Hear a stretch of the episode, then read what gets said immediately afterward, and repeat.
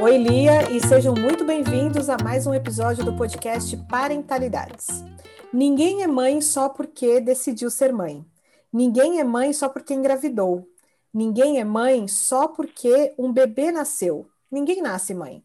A mulher se torna mãe aos poucos, à medida em que vai se abrindo para olhar mais profundamente para todos os desafios que surgem com esse novo lugar que ela passa a ocupar.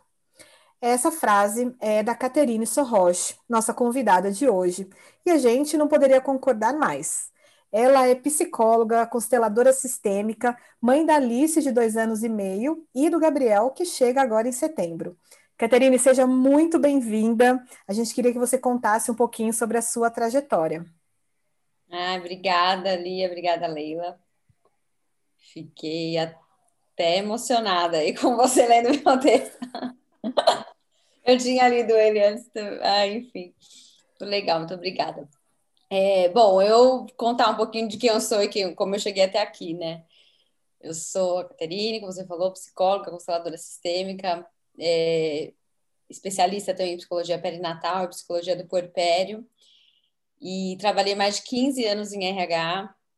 Fui desligada depois da minha licença maternidade. Tentei voltar para o mercado, né? Então, ainda estava naquele também piloto automático de ah, eu tenho que trabalhar, eu tenho que voltar, eu tenho que, eu tenho que. E aí, um belo dia nesse processo, e lógico, recebendo também muitas negativas, né? Nesse processo, conversando muito com meu marido, ele perguntou para mim, ele falou assim, mas você quer voltar para o corporativo mesmo, né? Você não pensa em ter outra carreira, enfim. Aí ele que, na realidade, despertou esse questionamento em mim. Nisso eu já estava passando por alguns processos mesmo de, de formações, de cursos, certificações, enfim. E aí realmente as coisas foram se encaixando, sabe? Foram fluindo e eu falei, é, realmente o corporativo não é mais para mim. não quero mais. E aí começou esse processo. Aí eu fiz um primeiro workshop para mães, é, para mulheres mães, né, falando justamente de maternidade, carreira e propósito. É, primeiro workshop tiveram 20 mulheres, depois no segundo tiveram mais 20 mulheres, e depois eu fiz um outro workshop, é, uma jornada, que aí foi um processo de desenvolvimento mesmo, que durou oito encontros presenciais, na época que ainda podia, né? E aí sim foi. E fazendo os atendimentos individuais também, e os workshops em grupo. E aí eu fui fazendo essa transição. Então, é assim que eu chego até aqui, né? Como mãe empreendedora profissional, a carreira sempre foi um pilar muito importante assim para mim. É, nunca passou pela minha cabeça é, abrir mão, né? Que, o que para mim seria abrir mão da carreira para é, cuidar integralmente da Alice, né? Então isso nunca esteve em pauta para mim. Eu sempre precisei ter esses outros pilares também nutridos para que eu pudesse me nutrir como mulher mesmo. E foi uma. É, vem sendo um caminho de descoberta, né? Outro dia eu conversei com uma amiga, ela falou assim que.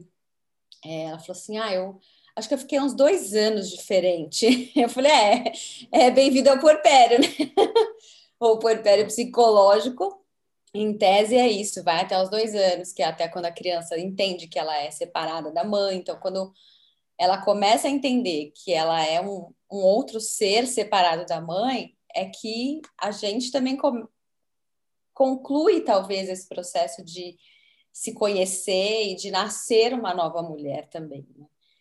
Então, é um processo longo. A gente também entende que a gente é separado do filho, né? Demora. Oi?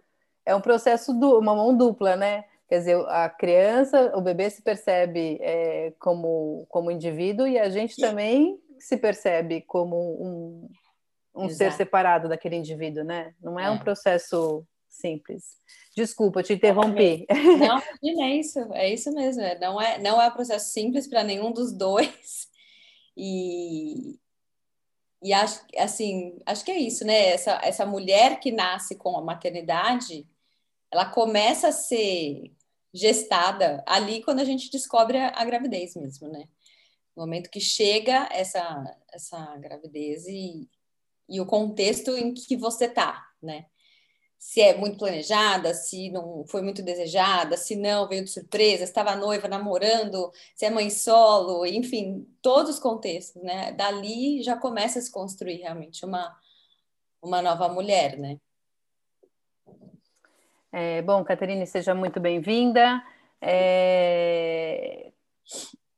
Quando a gente se torna mãe, né, eu tenho a impressão que é, a gente está muito mais preocupado em prover para aquele bebê os cuidados físicos necessários para que ele se mantenha vivo, é, muito mais do que prover cuidado emocional.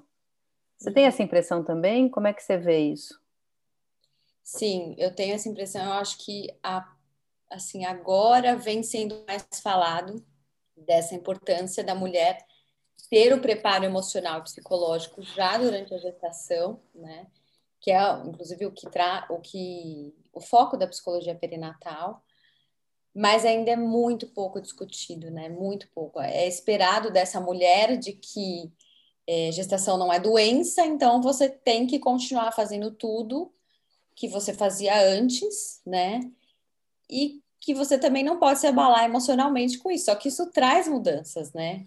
Então, até essa facilidade, dificuldade de, como eu falei é, um outro dia também, assim, a, a maternidade é um, é um eterno encerrar ciclos para começar novos ciclos. Então, nessa gestação, você tem todo um preparo aí de enxoval mas às vezes você está deixando coisas para a última hora, porque também é uma dificuldade em dar esse passo além, sabe? Fala, poxa, de encerrar esse ciclo de uma mulher sem filhos para se tornar uma mulher com filhos, encerrar esse ciclo de uma mulher mãe de um para se tornar mãe de dois e assim por diante, né? Então, é um.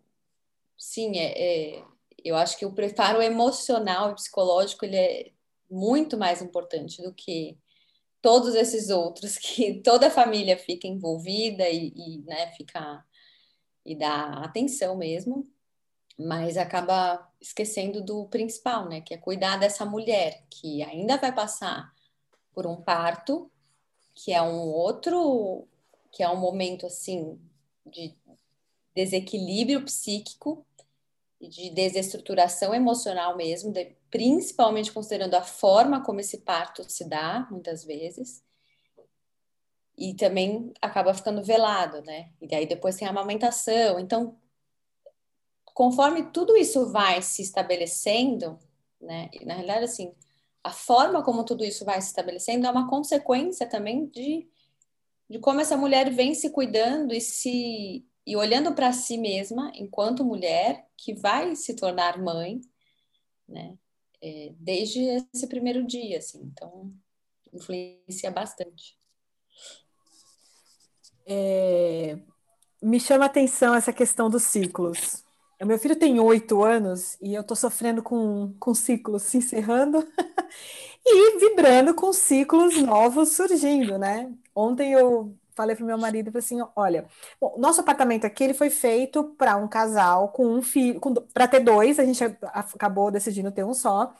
E assim, meu marido trabalhava fora e eu ficava em casa, minha opção, com o meu filho. Então nós temos um escritório aqui, onde eu estou agora, muito limitado.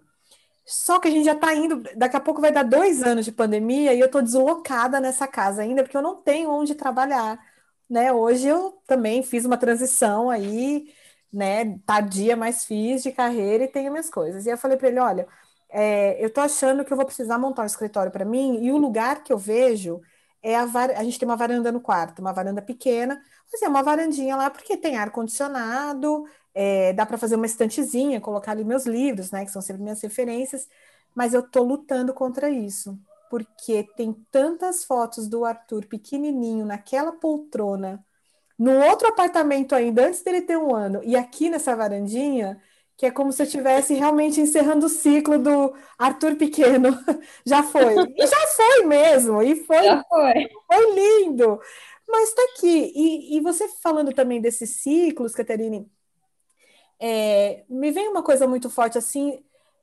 A gente não é preparada para isso, para essa parte emocional, para essa parte de autoconhecimento, né, de enxergar que é, algumas coisas vão ficar para trás e tudo bem, e outras não precisam ficar, e a gente não precisa também se cobrar demais, porque eu decidi parar de trabalhar, tudo bem para mim, você não decidiu, tudo bem para você, cada um sabe, sabe a sua uhum. vida, mas às vezes eu acho que esse, essa falta de, de olhar, assim, de consciência para esses ciclos acaba atrapalhando um pouco o vínculo da mãe com a criança. Você, você consegue ver isso também? Sim, sem dúvida. Eu acho, assim, o que eu acredito até, é, trazendo um pouco dessa abordagem da filosofia sistêmica, é que a nossa história, assim, ela atravessa a nossa maternidade, né? Então, é, essa dificuldade de encerrar ciclos também pode ser um produto da, da nossa infância, né? Do quanto nós tivemos dificuldade lá atrás de encerrar, de ir para o mundo, né? De, como, de onde vem essa segurança que a gente tinha, né? Desenvolveu autonomia, desenvolveu é, essa capacidade de exploração que a criança tem.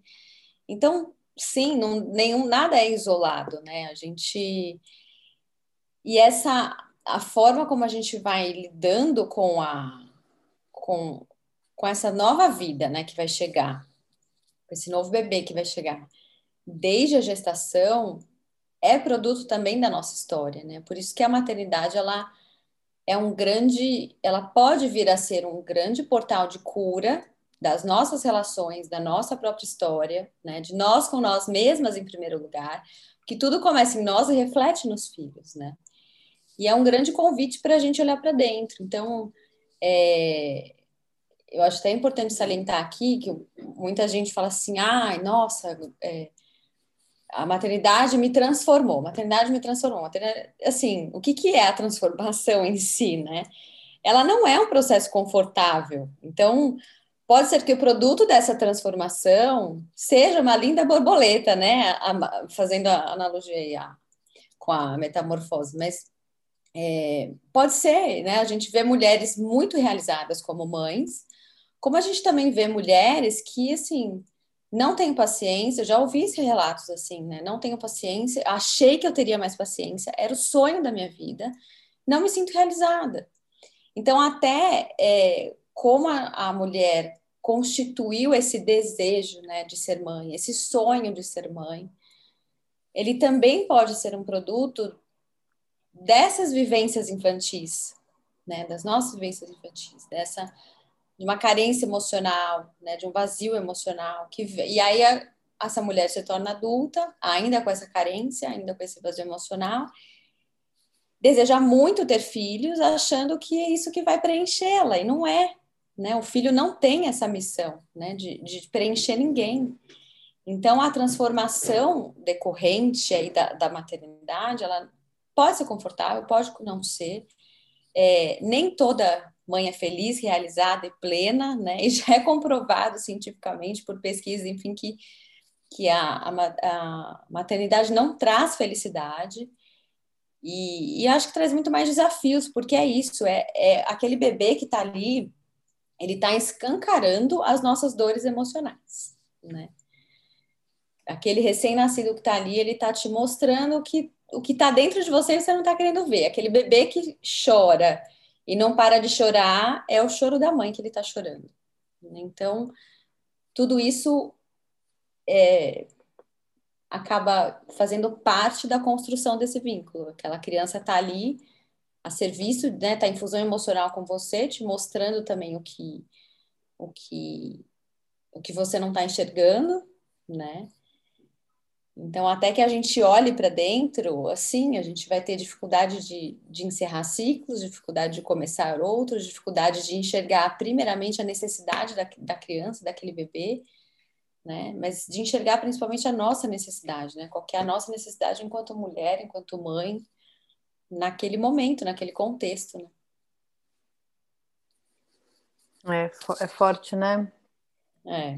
É, você fala bastante desse novo lugar, né, que a gente passa a ocupar depois que a gente se torna mãe. Né? Que, que lugar que é esse? É o lugar de mãe, né?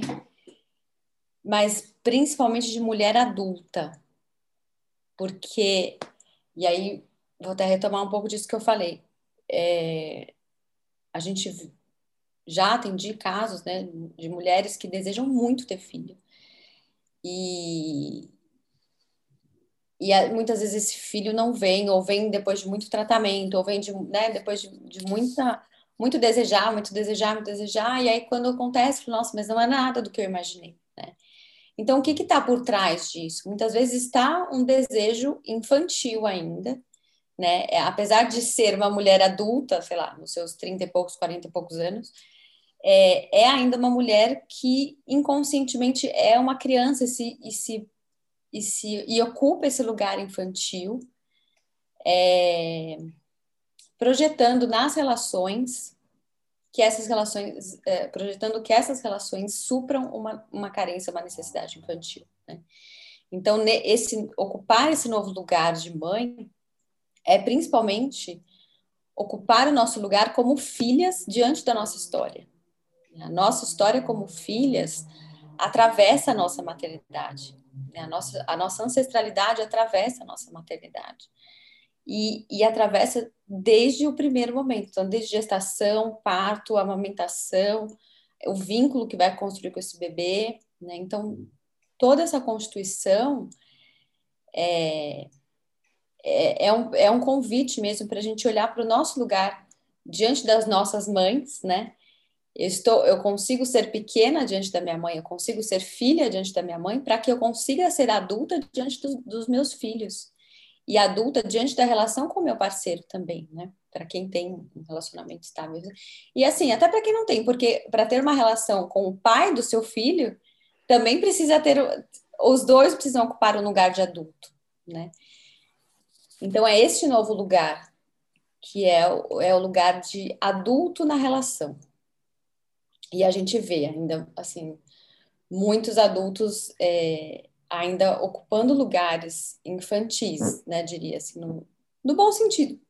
É, lugar de, de criança nas relações, né, depositando no outro expectativas de que o outro me satisfaça, de que o outro faça por mim, né, de que o outro provenha, provenha, provenha e eu não troco, né, eu não, não estou nessa relação. Eu estou ali enquanto criança esperando que é, eu seja provida, mas o que eu estou disposta a fazer para contribuir com essa relação? Então, para que a gente seja realmente mãe dos nossos filhos, para que nós sejamos adultas diante dos nossos filhos, é, e isso tem muito a ver com a autoridade, né? Muitas vezes o, o, já recebi essa queixa também: ah, meu filho não me respeita, meu filho só me bate, é, meu filho me desafia, não consigo ter autoridade sobre ele.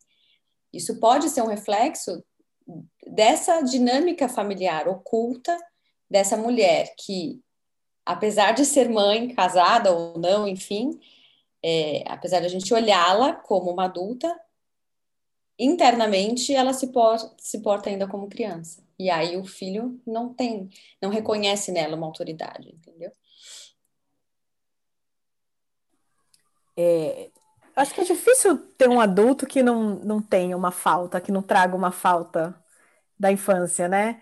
É, então, você, você, falou desse, desse cenário do, é, da mãe que diz que o filho não respeita.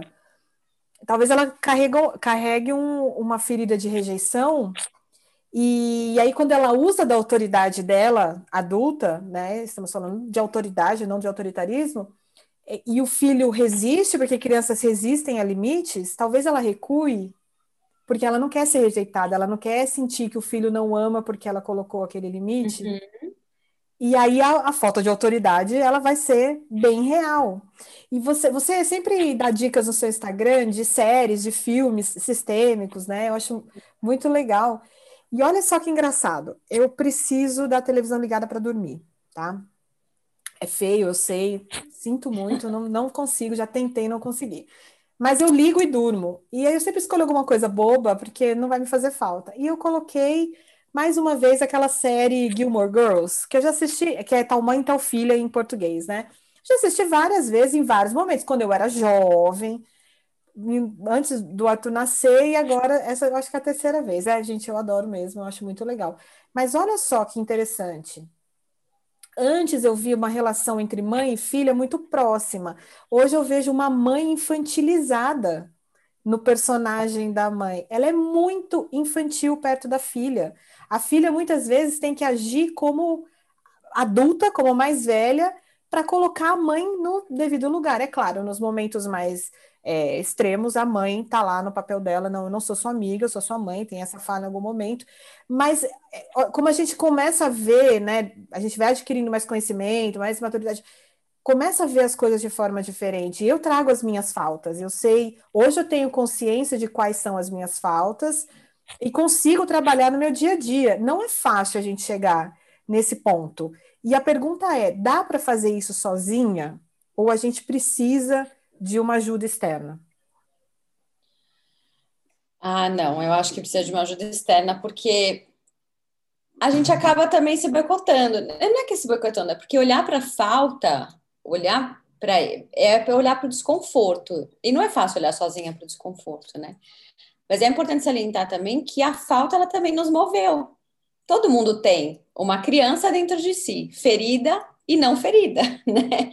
É, então, essa falta, ela também nos moveu de alguma forma, né? Durante a infância, durante a adolescência e durante a vida adulta, e nos projetou para a carreira ou para os relacionamentos, enfim. Então, também foi positiva, sabe? É, neste sentido, né? Eu não gosto muito de trazer essas, essa dualidade das palavras positiva e negativa, porque é, a, a minha abordagem também, assim, eu acredito nisso, parte do pressuposto que foi o que tinha que ser, sabe? Assim, a história que foi, foi a certa para nós, né? Eu acredito que nós escolhemos os nossos pais antes da gente nascer. Acredito que os, os, meus filhos me escolheram, escolheram o, o meu marido. Eu até conto essa história para Alice, né, antes de dormir. Ela, hoje em dia ela já pede, conta a minha historinha. e aí eu conto, né, que, enfim, ela morava num outro lugar e onde moram as crianças que ainda não nasceram, enfim. E tem a parte de escolher a mamãe e o papai. E essa parte ela fala. E aí escolher a mamãe e o papai. então eu acredito nisso. Então acho que todos esses desafios que a gente vivencia desde a infância, por mais dolorosos que sejam e por mais que é, em algum momento na vida a gente decida olhar para eles, é, é preciso sim uma ajuda, né, para facilitar esse caminho, inclusive facilitar o caminho de elaboração, né, assim, porque muitas vezes é tem lá, né, uma memória que fica batendo, batendo, batendo, mas nossa, mas eu não consigo esquecer isso. Não... O que será que isso significa, né? E aí não e, um processo terapêutico, você, né, aquela pessoa vai facilitar que você chegue nessa resposta e vai facilitar que você elabore Vai ser confortável? Vai ser desconfortável? Não sei, né? É só você que. É, é, cada um vai ter o tempo de digerir a informação. Mas eu acho que, sabe, a gente precisa, sim, desse, de uma ajuda externa para fazer essas conexões mesmo, né? Porque. É, e para ultrapassar, né? A gente reconhecer o que foi, reconhecer, sabe, é, acho que principalmente legitimar a, os nossos sentimentos, né? Não é nem só reconhecer, ah, eu me senti triste, eu me senti humilhada nessa situação, eu me senti é, abandonada pela minha mãe nessa situação, né, trazendo aqui alguns exemplos de casos que eu já atendi. Mas é legitimar, falar assim, realmente, aquilo foi verdade e ainda me dói, e eu ainda não, e eu não quero sentir isso, né? E é, e é justamente pela nossa é inconsciente, né? Porque esse sentimento, essa experiência fica gravada no nosso inconsciente e aí, para não reviver aquilo, a gente evita situações que vão despertar aquele mesmo sentimento. Então, é, a gente se, né, faz escolhas movidas inconscientemente nesse sentido. É, muitas coisas, né? Quando já tem de pessoas que falam assim, ah, mas eu não me lembro nada da minha infância. Como é que eu vou saber se foi ferida ou se não foi? Se não lembra nada, é, é justamente uma proteção. É uma proteção, né? Da nossa consciência de, assim, tá te protegendo porque aquilo doeu tanto em você que você nem lembra, conscientemente. Então, precisa de um processo, né? E cada um tem um tempo, assim, não tem... O que eu falo, assim, é... o tornar-se mãe, ele pode vir ser um convite para você se conhecer, e esse convite ele vai se aprofundando, eu acho. E aí você vai caminhando no seu tempo. Né? Outro dia mesmo eu atendi uma pessoa, ela falou assim, nossa, eu tô com a cabeça bugada, assim, eu não, não consigo mais pensar em nada, não quero mais autoconhecimento, sabe? Eu não quero, não quero mais ler nada, não quero mais ouvir nada, não quero. E eu falei, tá bom. Então, assim, já que você reconheceu isso, tome o tempo para você, né? Qualquer momento da nossa vida é, enquanto mulher e mãe, é um momento propício para a gente se conhecer e para a gente se, se, aprofundar em nós mesmas. E eu falo assim, o resgate da nossa história é um resgate do encontro com nós mesmas, né? Com aquela criança que a gente foi um dia.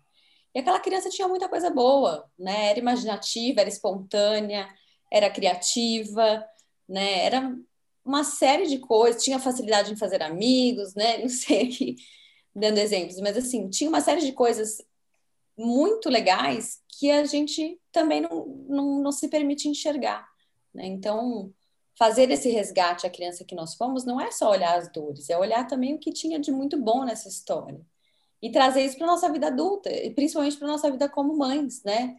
É isso que vai também promover, sabe, essa facilidade da gente ter desenvolver o vínculo com a criança, a facilidade de sentar e brincar com a criança, que é o que a gente fazia quando a gente era criança. Né? Muitas mães não conseguem sentar e brincar com a criança por conta do que vivenciou na própria infância. Então, é todo um processo de, acho que de ida e volta, sabe? O tempo todo, assim, passado e presente, passado e presente, né? É, Catarina, eu queria só falar uma, fazer um, um, complemento, porque toda vez que eu, eu falo sobre isso, eu gosto de dizer que a gente precisa humanizar os nossos pais também, né? Olhar uhum. para a nossa infância e olhar para as nossas faltas não significa culpar os nossos pais, é Exato. aceitar e trabalhar daí para frente, né? É, exatamente isso, assim. É, a partir do momento que a gente... Uma vez eu atendi um caso muito, assim, significativo de uma mulher que desenvolveu burnout parental. E quando a gente abriu a constelação, né, a gente chegou exatamente na raiz que estava esse, da onde vinha essa necessidade de perfeição, porque era exatamente o, o burnout parental foi assim para ela o estopim de preciso ser a mãe perfeita. E essa mãe perfeita era a mulher que trabalhava a mulher que amamentava e acordava de madrugada a mulher que dava conta da casa. Era a mulher que dava conta que dava conta dos vários pratinhos de forma perfeita. E aí fazendo todo um processo né do atendimento lá da história dela ficou muito arraigado assim tá era aí que estava preso né essa essa questão. E aí assim, a gente, por uma necessidade de ser perfeita, porque ela tinha uma, uma conexão com, com a mãe dela, assim, de que ela achava que a mãe dela também era perfeita, né? Que, e que tinha feito de tudo, e que, nossa, ela fez tudo para me acolher. Então, a doença, ela também estava a serviço de mostrar alguma coisa daquele sistema familiar, daquela relação. Era um caso também de, de adoção. É, então, assim, à medida que a gente humaniza, não só humaniza, mas enxerga a vulnerabilidade dos nossos pais, a gente se permite enxergar a nossa própria vulnerabilidade, né? Que, assim, em nome de que eu estou buscando ser perfeita, né? Para quem eu estou buscando ser perfeita? Né? Para provar o que é para quem? E assim, muitas vezes essa resposta não está no consciente. Não está no nível consciente, né? Às vezes a tendência é que no consciente a gente busque argumentos que justifiquem o nosso comportamento, né? Mas os nossos filhos não esperam que a gente seja perfeita. Eles nem sabem o que é isso, eles sabem o que é a mãe perfeita e o que não é, né, uma mãe imperfeita, o que é uma mãe imperfeita. Eles não sabem, eles sabem que você é você, você é mãe do, do seu jeito, né? Então, a gente vai errar, a gente vai acertar e também é, é isso, assim, não é nem errar e acertar, é fazer o nosso melhor, o nosso possível a cada dia. Né? Então, o nosso filho também não sabe se a gente está errando ou se está acertando, ele sabe que a gente está ali fazendo o que é possível. Né? Caterine, você falou de constelação, né? que é um tema que vem sendo cada vez mais. Ah, enfim, cada vez mais. Uh, tá cada vez mais por aí, porque eu não uhum. lembro de anos atrás ouvir falar sobre constelação familiar, né?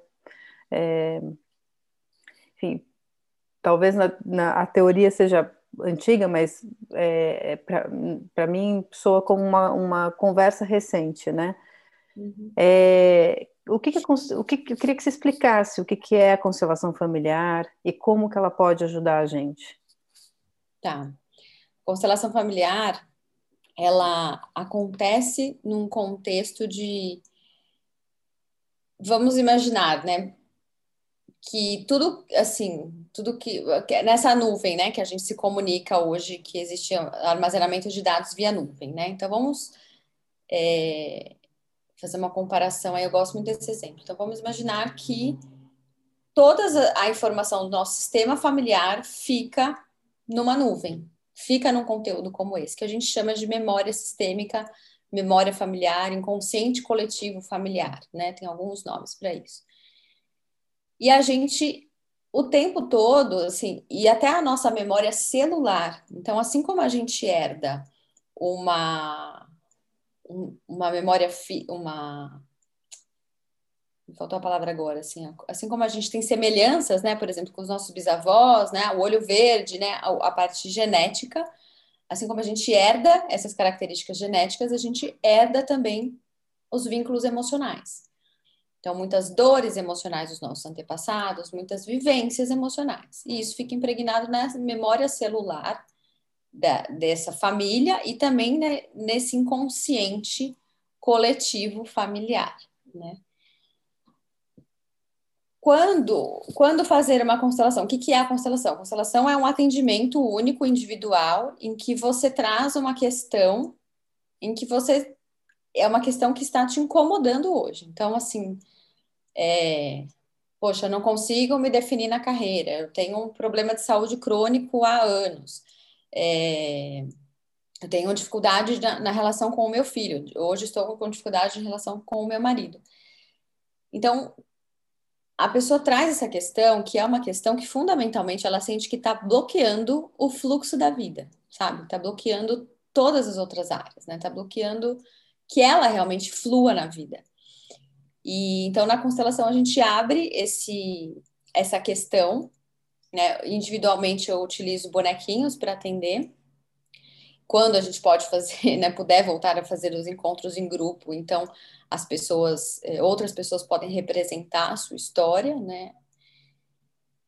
E aí onde que isso se dá? Num, a gente, o constelador, o facilitador, ele acessa esse campo de informações que é chamado campo morfogenético, que é com uma base na, é, baseado na, numa teoria da biologia que traz justamente isso, né? Que essa a gente carrega essa memória é, familiar. Então, foi observado através do comportamento também dos animais, de que é, eles apresentavam o mesmo comportamento, mesmo estando distantes, mesmo não tendo tido convívio, né? Então, para dar um, uma explicação, tentando ser mais, mais simples possível é, nesse sentido. Então a constelação ela traz exatamente o que está qual é a raiz do problema, né? Como eu falei de, desse caso que eu trouxe. É... No, no, processo psicoterapêutico, a gente trata, a gente vai olhar para uma questão num nível racional, no nível mental, né? A constelação ela não não atua nesse nível, ela atua no, realmente num outro nível mais inconsciente né, de trazer à tona o que está preso ali. E aí, talvez, no atendimento, dependendo da história da pessoa, não existe é, glossário, né? Então, toda pessoa que vier com esse problema, com essa questão, a resposta é essa. Não, não existe isso, porque cada história é única. Mas muitas vezes no atendimento acontece de virem também histórias dos antepassados, então de avós, de bisavós, de tataravós, enfim, né? Ainda mais nós que vivemos assim, é assim, a minha geração, por exemplo, meus pais vieram, meus avós vieram da Europa, então passaram por toda essa imigração, né? Então, tudo isso influencia nos nossos movimentos hoje, né? Bert Hellinger, que é o, o, o criador, o organizador da constelação familiar, ele tem uma frase que ele fala que nós somos os sonhos dos nós somos o sonho dos nossos antepassados. Por quê? Porque os nossos antepassados eles foram abrindo caminho para nós, né? O que eles passaram, é, nós não passamos hoje. Nós estamos mais além. Então é esperado que a próxima geração ela consiga ir além, né? Só que muitas vezes a gente também se bloqueia por medos inconscientes ou por, enfim, crenças inconscientes, também padrões repetitivos dessa família. Então, é isso. Fiquei curiosa agora, como é que. Não sei se dá para você explicar isso, mas como é que se acessa esse, é, esse inconsciente aí familiar? Né? Como é que a pessoa com, traz histórias dos, dos seus antepassados, por exemplo? Qual que é o mecanismo, assim? A pessoa, é... ela vai trazer o que ela sabe, a gente não precisa saber de tudo, aquilo vai aparecendo, né? E aí, como que eu acesso? É muito treino, qualquer um pode acessar esse campo. É... na realidade, mas é, é preciso treino e prática, né? Então, é, é um campo que está disponível. É, hoje mesmo aconteceu, a Leila me mandou mensagem e meu celular estava no modo avião e eu na hora pensei nela, falei, nossa, ela tem que me mandar o, o, o link do Zoom tal. Aí eu tirei meu celular do modo avião, fui ver, tinha lá a mensagem da Leila, entendeu? Ontem aconteceu também a mesma coisa. Então, quando você começa a desenvolver esse a estar mais presente também nas coisas que você se propõe a fazer, na, nas relações, é, e é treino, né? Então, eu tive uma formação para isso, venho estudando constantemente para isso, mas é um campo que qualquer um pode acessar. Mas um exemplo simples de se dar é esse, né? Quando a, a, que mostra essa ligação que as pessoas estão, é quando você pensa em alguém, nossa, eu preciso ligar para aquela pessoa. Aí você pega seu celular e já tem a mensagem da pessoa, já tem, entendeu? Vocês estão conectados, né? E a gente parte desse princípio que tu, todos nós estamos conectados, todas as nossas histórias estão conectadas. E muitas vezes as, o que a gente acha aqui, né? Que a gente está fazendo uma escolha. Ah, eu tenho uma liberdade de escolha, eu, eu, eu conduzo a minha própria vida. É, e eu tô, tô indo aqui, né? Independente da minha família, né? Tipo, não, como tem pessoas que não. que que passam a cortam relações familiares, falam não, eu não quero mais saber dessa família e vou em frente e sigo vivendo a minha vida, é, é, aí que a pessoa mais se engana mesmo, porque é aí que esse inconsciente mais atua, né? Quanto mais a gente rejeita uma história, mais ela se faz presente. Então, a gente acha que a gente está vivendo o nosso próprio destino, quando na realidade a gente está sendo influenciado também por esse inconsciente, né? Até que a gente resolve e fala assim: não, quero entender mais sobre mim, o que que, por que, que isso aqui nunca dá certo para mim, né? Por que, que toda vez que eu vou tentar X coisa dá errado? Então, quero entender isso, né? Então, é, é muito é esse movimento que, que começa a levar uma pessoa para um autoconhecimento e aí chega na constelação. E aí você tem opiniões diversas. Tem gente que, que para algumas pessoas, é algo que transforma a vida, assim, nesse sentido de é um divisor de águas, você, né, muita gente usa realmente essa expressão, foi um divisor de águas na minha vida, e para muitas pessoas não vai fazer sentido, né? E aí tem, enfim, as questões de cada um também. É, eu, eu acho fantástico, assim, a gente faz parte de um sistema mesmo, né?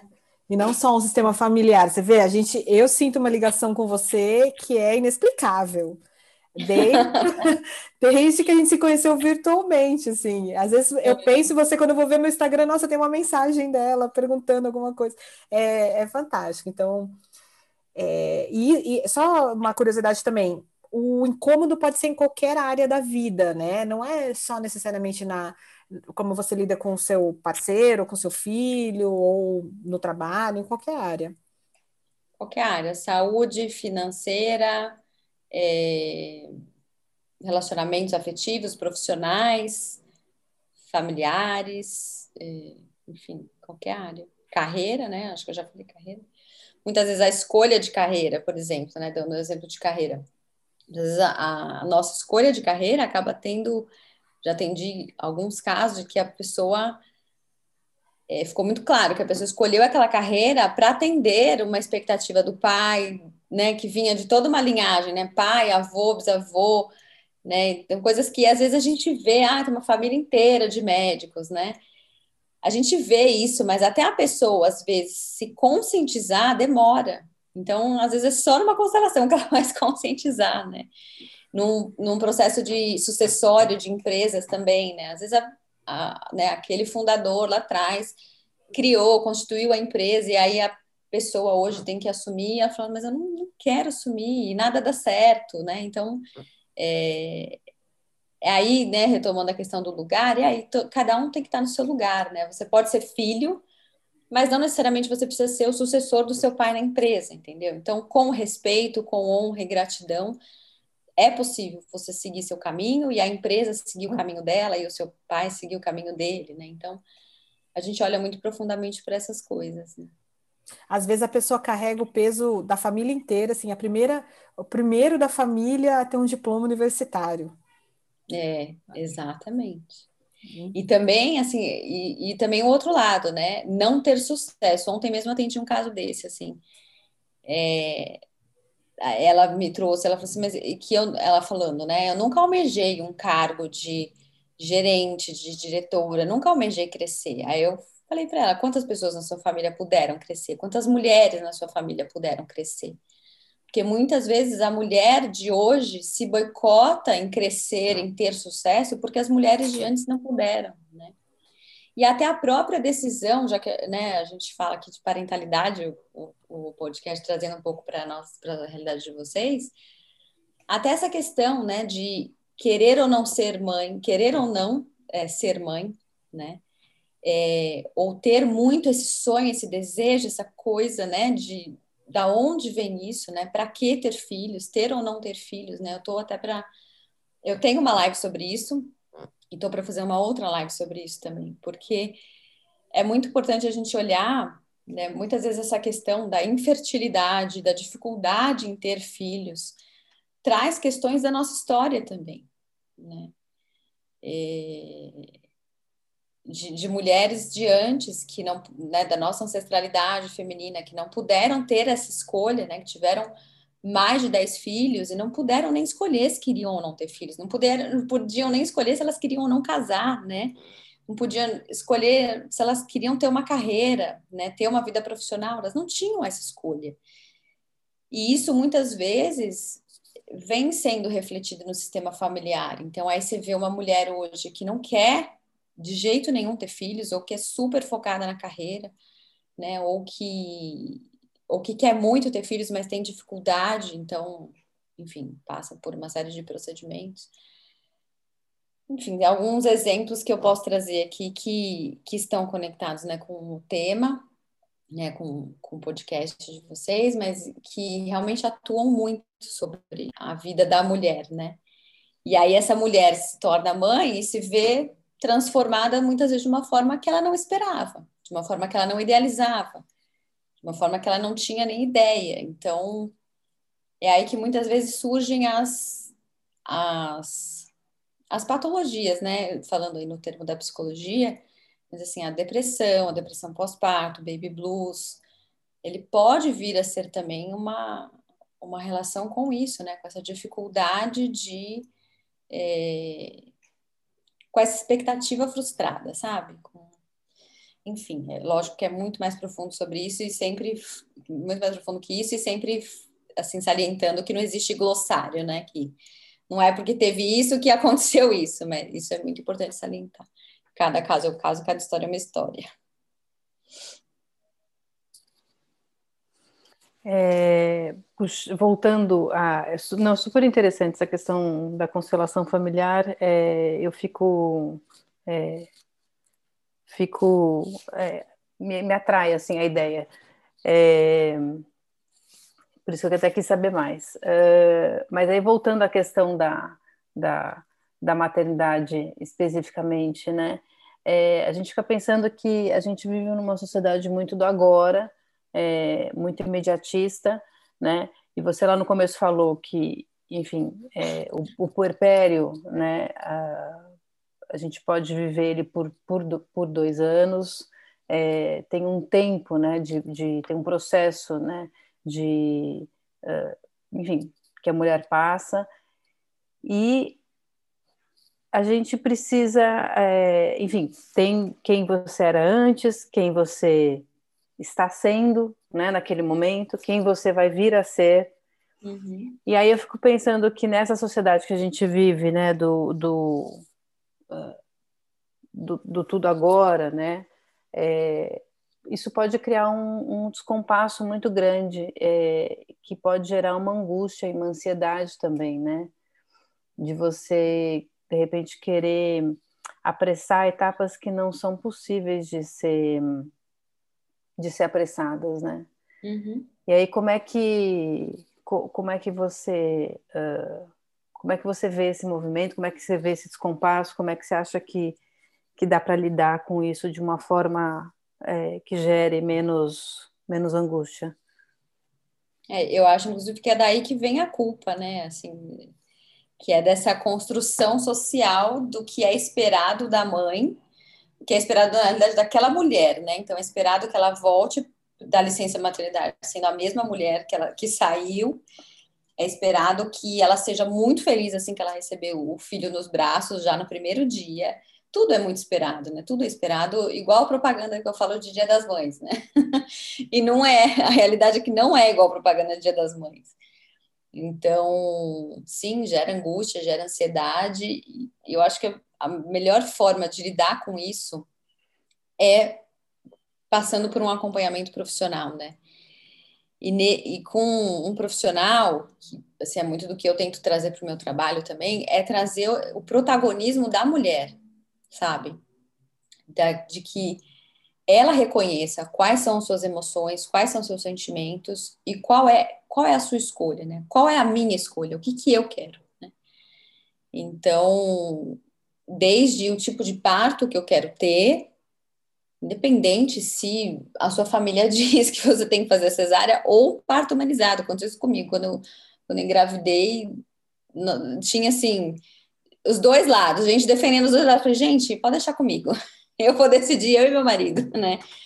É, mas não, eu acho que além de, de entender assim que você tem um, um relacionamento ali afetivo, né? Mas é você, enquanto indivíduo, começa antes, né?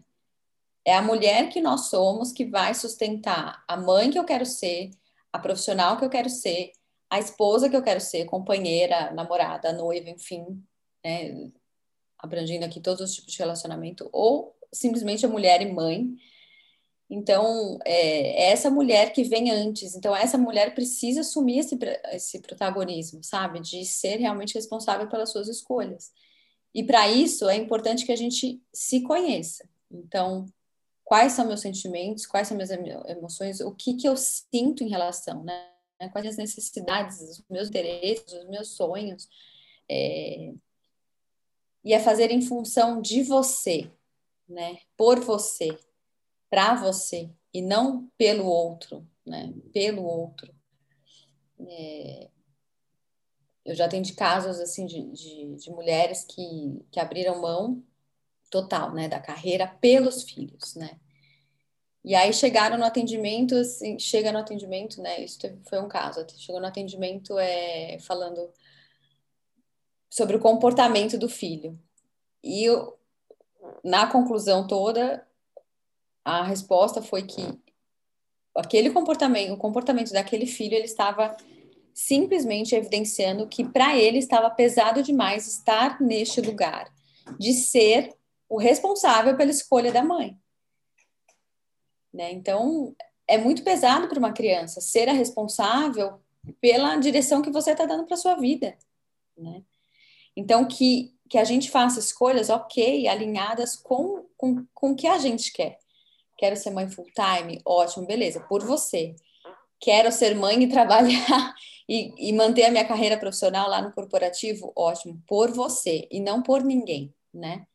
Não pelo porque para atender uma expectativa externa ou para mostrar que você é capaz ou para ou pelo filho, né, pela filha, enfim.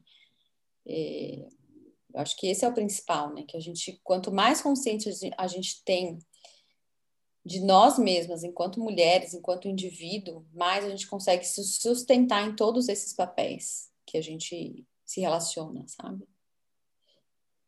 É.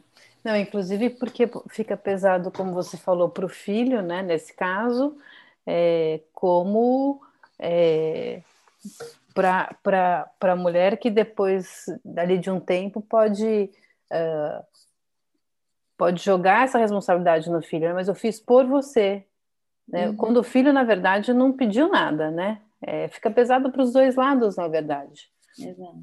O filho mas... nunca, nunca pediu né, para a pessoa, é. seja o caso que for, nesse caso, é, né, se, se né, se, sair da, da, da, sua vida, enfim, desistir da sua vida profissional para virar mãe e tal. É, e aí depois os filhos vão crescendo também, né? E, e aí esses filhos vão crescendo, eles também vão eh, apresentar uma dificuldade de ir para a vida, sabe? Dificuldade de fazer amizade, dificuldade de se de escolher uma carreira, depois de se estabelecer uma carreira, depois de se estabelecer um emprego, de manter né, um, relacionamento afetivo, relacionamentos sociais. Então, esse filho, ele acaba crescendo com, com esse peso e acaba realmente tendo dificuldade, literalmente, de ir para a vida dele, de fazer a vida dele. Né? E aí a culpa se perpetua, né? Porque uma hora ele vai perceber eh, de quem que é a culpa. Eu estou colocando culpa aqui entre aspas, né? Então, assim, uhum. assim, a mãe culpa o filho dizendo para ele, ou mesmo não dizendo, a criança sente, né? é, faço tudo por você e é assim que você me retribui, né? Ou eu fiz tudo por você. Lá na frente, essa criança, primeiro, essa criança vai carregar a culpa porque vai achar que a mãe é infeliz, né? Uhum. Até a vida adulta, e lá na frente ela não vai conseguir é, viver, né? Ter a vida que ela nasceu para ter, e aí a culpa volta de novo é. para a mãe. É, é, é complicado, né? A gente é importante a gente, mulher, né, mãe, é, se trabalhar é, realmente, assim, acho que desde, desde que a gente engravida, é, e falo isso agora a partir do meu lugar de segunda gestação, sendo que na primeira estava no corporativo e eu não, me, não mergulhei nada, entendeu? Eu fui indo, fui levando, eu fui fazendo o que a maioria das mulheres fazem, né? É, ah, eu tô bem, não preciso de, de acompanhamento terapêutico, tô ótima, né? Imagina. Li vários livros, mas é importante dizer que depois no, no puerpério eu esqueci tudo, tudo assim. Óbvio que surgiram as dificuldades, né, de sono, de comportamento, enfim, eu esqueci tudo, porque ali você está sendo mãe humana, né? Você não está sendo profissional, nem psicóloga, nem consteladora de si mesma. Então, eu realmente esqueci tudo. E, e então, assim, isso que eu quero dizer, que é, voltando, né? É importante a gente se conhecer para realmente lidar com, com, com isso. E por mais preparo que a gente tenha, sempre vai ter algo que vai passar despercebido, porque o nosso inconsciente atua o tempo inteiro, né? O ano passado eu me lembro que surgiu um vídeo é, no Instagram que foi muito compartilhado, que era falava exatamente dessa dinâmica, né? Do, da dificuldade da mãe cortar o cordão umbilical.